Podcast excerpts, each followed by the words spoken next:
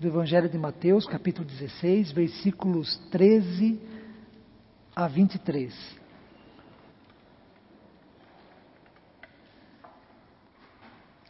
Como todos já perceberam, pela liturgia desta manhã, também pelas orações, participação das crianças, hoje nós celebramos o Domingo de Ramos. É o domingo em que enfatizamos a entrada triunfal de Jesus em Jerusalém, sendo este o início daquilo que tradicionalmente chamamos de paixão de Cristo. Ou seja, o início da caminhada que levará Jesus a ser julgado, castigado e morto na cruz, mas que levará também à ressurreição no terceiro dia. No entanto, a paixão de Cristo pode ser analisada de forma mais ampla, bem antes de Jesus ter a sua entrada triunfal na Cidade Santa. Na verdade, a paixão de Cristo existe desde a eternidade, mas, historicamente, começa com a sua encarnação, com o Verbo se fazendo carne, se fazendo gente e habitando entre nós, cheio de graça e de verdade começa com o próprio Deus assumindo para si um corpo na pessoa do seu Filho, Cristo Jesus. E a partir da encarnação, a paixão de Cristo passa a ter outros capítulos importantes, tais como o batismo de Jesus no Rio Jordão, realizado por João Batista, inaugurando assim o seu ministério público. E em seu ministério público, a paixão que Jesus tem pelas pessoas será demonstrada por meio das curas milagrosas, por meio do perdão a pecadores arrependidos, por meio da solidariedade e da compaixão com quem sofre. Outro momento importante da paixão de Cristo se dá com a afirmação de Pedro: Tu és o Cristo, o Filho do Deus vivo, conforme o texto que nós lemos. No Evangelho de Mateus, depois desta afirmação, Jesus diz que é necessário ir para Jerusalém a fim de cumprir com a missão dada por Deus, conforme o versículo de número 21 que será projetado. Desde esse tempo, começou Jesus a mostrar a seus discípulos que lhe era necessário seguir para Jerusalém e sofrer muitas coisas dos anciãos, dos principais sacerdotes e dos escribas, ser morto e ressuscitado no terceiro dia. A afirmação de Pedro de que Jesus é o Cristo, o Filho do Deus vivo, faz com que Jesus, a partir de então, se dirija a Jerusalém. Tenha os seus olhos e a sua vida voltados para a cruz, a fim de revelar o tamanho da sua paixão pela humanidade. Ou seja, dar a sua vida em resgate de muitos. No entanto, é importante analisarmos certos acontecimentos que culminaram para a impactante afirmação de Pedro e enfatizar aquilo que é fundamental a todos nós neste domingo de Ramos, o qual antecede a celebração da Páscoa. Para isto, voltemos ao texto que nós lemos da palavra de Deus. Jesus estava em direção a Cesareia de Filipe, quando faz a pergunta aos seus discípulos: Quem diz o povo? Quem diz o povo ser o filho do homem? Jesus quer saber o que o povo, o que as pessoas pensam sobre o filho do homem. E, na verdade, o que pensam a respeito dele próprio, Jesus. Qual a importância que Jesus tem para o povo até aquele presente momento, quem é, no final das contas, Jesus, na ótica, na visão e na concepção do povo. Os discípulos então apresentam as respostas da seguinte maneira: uns dizem João Batista, outros Elias, e outros Jeremias, ou então alguns dos profetas.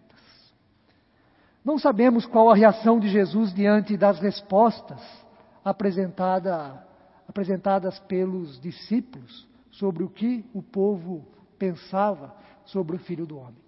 Não sabemos se Jesus ficou alegre, se ficou satisfeito com o que ouviu, ou então se ficou triste pelo fato do povo associar o filho do homem a Elias, a Jeremias, a alguns dos profetas, mas não a ele, Jesus. Pela resposta dada, o povo ainda não compreendera devidamente quem era Jesus, não compreendera a sua missão como filho de Deus e o que significou tudo aquilo que ele havia feito para demonstrar a sua paixão, para demonstrar a graça e o poder de Deus aos pecadores. Nós não sabemos o sentimento de Jesus em relação às respostas dadas pelos discípulos, porque de forma um tanto quanto abrupta, de forma rápida, talvez sem se importar tanto com o que acabara de ouvir, ele, Jesus, muda a direção e lança então a pergunta aos seus discípulos: Mas vós, quem dizeis que eu sou? E quando Pedro toma a frente de, to de todos e faz a afirmação de que Jesus é o Cristo, o Filho do Deus vivo, né? o conteúdo desta afirmação será a base, o início, a autenticidade da verdadeira fé em Cristo, a base, o início, a autenticidade da vida cristã. Em outras palavras, ser cristão, se reconhecer cristão, se denominar cristão, significa, antes de tudo, em primeiro lugar, crer que Jesus é o Cristo, o Filho do Deus vivo. Crer e reconhecer que Jesus é o Cristo de Deus, o ungido, o enviado dos céus para a salvação da humanidade, não é resultado do esforço intelectual, mas é revelação do próprio Deus. Por isso Jesus elogia Pedro ao dizer que não foi carne, não foi sangue que revelaram isto a ele, mas o próprio Deus que está nos céus. A seguir, Jesus diz que o conteúdo da afirmação de Pedro será o fundamento, será a pedra em que a sua igreja seria, seria edificada e que os poderes da morte, os poderes do inferno, não prevaleceriam contra ela. E com isto, Jesus toma o rumo a Jerusalém para ser morto na cruz. Portanto, o que levou Pedro a fazer a afirmação que fez, teve como ponto de partida a seguinte indagação que contextualizo eh, neste momento. Afinal, quem é Jesus Cristo? Quem é Jesus para você? Quem é Jesus para nós em pleno século 21? No texto bíblico, esta mesma pergunta será feita a dois grupos distintos de pessoas. O primeiro grupo é composto pelo povo. Jesus pergunta aos seus discípulos: Quem diz o povo ser o filho do homem? O povo é formado por pessoas que seguem Jesus de longe. Essas pessoas não têm tanta proximidade, não têm tanto convívio, não têm tanta intimidade como tem, por exemplo, os discípulos com Jesus. É verdade que às vezes o povo está muito perto de Jesus, mas esses momentos são breves. Na maioria das vezes, Jesus se retira, abandona o povo para ficar a sós com seus discípulos ou então a sós com Deus, o seu Pai. O povo é formado por pessoas que têm o privilégio de ouvir o que Jesus diz, o que Jesus ensina. O povo tem o privilégio de contemplar os milagres que Jesus realizara até então. O povo tem o privilégio de observar as atitudes de Jesus e ficar até admirado pelo, pelos feitos realizados pelo Filho de Deus. Tudo isso faz com que as pessoas mesmo seguindo Jesus de longe, tenham capacidade de analisar, refletir, avaliar e emitir pareceres, formar opiniões sobre quem é Jesus. O segundo grupo é formado pelos discípulos. Estes sim, seguem Jesus de perto, estão mais próximos dele, desfrutam da companhia eh, de maneira constante, de maneira diária de Jesus, conhecem com mais detalhes o seu ensino e as razões de suas ações. E isso faz com que os discípulos estejam mais capacitados para responder à pergunta que Jesus faz a eles com maior exatidão. Em qual desses grupos você se encontra? No grupo das pessoas que seguem Jesus de longe? Ou no grupo das pessoas que estão próximas de Jesus?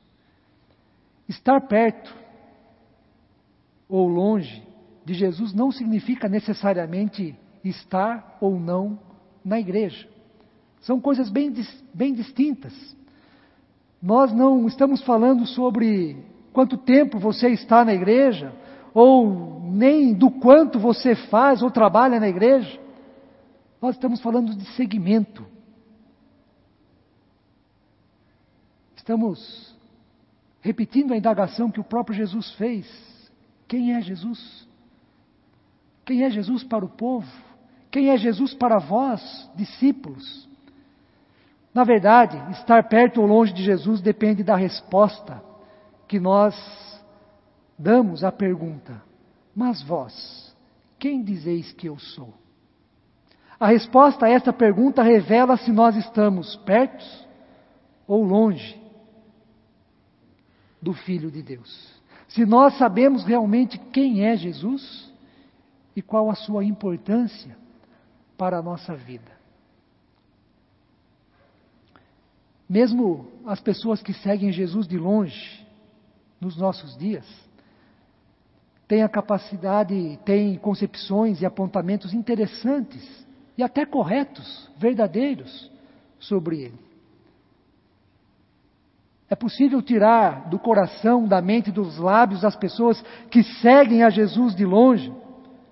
Por exemplo, Jesus foi um grande mestre, um sábio, um santo, um revolucionário, um homem bom, um ser humano com capacidade incrível de amar e de perdoar. Jesus foi um homem com uma capacidade incrível de respeitar o outro, o próximo, e ajudar as pessoas no que elas mais precisavam. Há pessoas que seguindo Jesus de longe, podem até ter uma concepção contrária em relação a tudo isso que nós falamos. Elas podem considerar Jesus um louco, pelo fato de se entregar e morrer por outras pessoas, sendo ele inocente. No entanto, pelo texto, Jesus parece que não está interessado tanto no que as pessoas de longe têm a dizer sobre ele. Ele está interessado sim nas pessoas de perto naqueles que são seus discípulos e discípulas, naqueles que estão próximos a Ele e desfrutam de sua intimidade.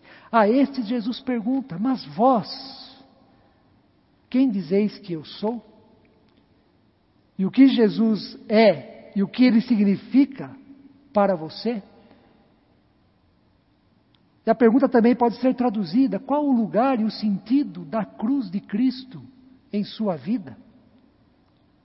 Como vemos, não é a pergunta que deve nos preocupar e nos incomodar, mas sim a resposta que nós daremos a ela.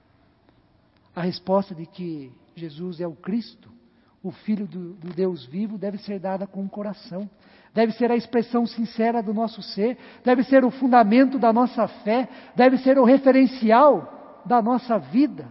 Jesus, o Cristo, o enviado, de Deus, o Salvador, o Senhor, aquele que é portador da graça infinita e superabundante sobre nós.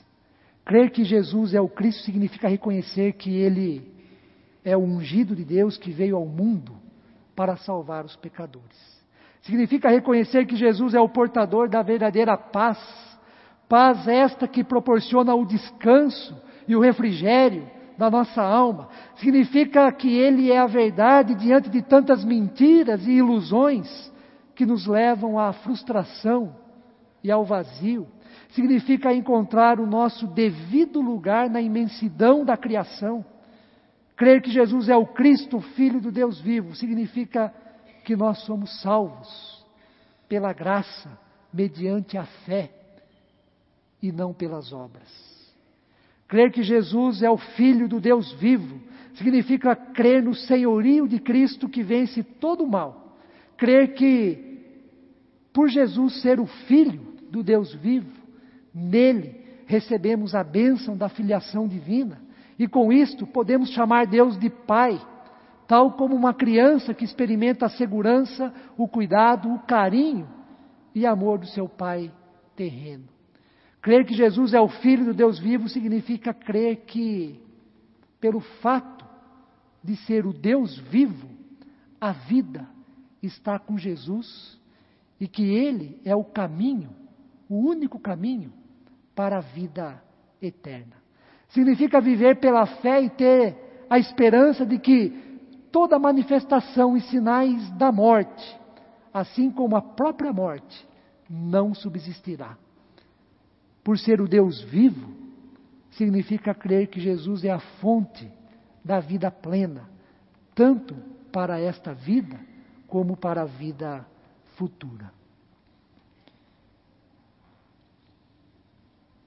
Diante das duas perguntas feitas por Jesus no Evangelho de Mateus, capítulo 16, de 13 a 15, a primeira, quem diz o povo ser o filho do homem? E a segunda pergunta, mas vós, quem dizeis que eu sou? Mais importante não é Jesus, né? mas sim todos nós que teremos que responder a essas perguntas. Mais importante não é Jesus porque ele não está na função de um, de um professor esperando respostas certas de seus alunos para dizer se acertaram ou não, para dizer se foram aprovados ou reprovados, para dizer se serão salvos ou não. O papel de Jesus não é a de um grande professor. Por isso ele não é o mais importante. O mais importante somos nós que teremos que responder o que pensamos e o que cremos acerca de Jesus, quem Ele é. Se nesta manhã você reconhece que está seguindo Jesus de longe, nunca deixe de considerar o convite que ele mesmo fez e faz constantemente. Vinde a mim. Vinde a mim todos que estáis cansados e sobrecarregados, e eu vos aliviarei. Vinde a mim, tomai sobre vós o meu jugo e aprendei de mim, porque sou manso e humilde de coração e achareis descanso para a vossa alma. Agora, se você reconhece que segue Jesus de perto, é um discípulo, é uma discípula de Jesus, e por isso crê que Ele é o Cristo, o Filho do Deus vivo em seu coração, não deixe, não deixe de desfrutar da comunhão, não deixe de aprender cada vez mais sobre o Filho do Deus vivo, não deixe de crescer na fé e no conhecimento daquele que é o nosso Senhor e o nosso Salvador.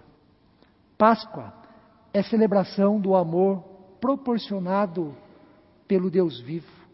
É a celebração do perdão e da liberdade para viver a vida abundante em Cristo Jesus. Páscoa é celebração de novas possibilidades na comunhão do Espírito Santo de Deus. Páscoa é passagem da velha para a nova vida no Pai, no Filho e no Espírito Santo. Que Deus assim nos abençoe. Amém.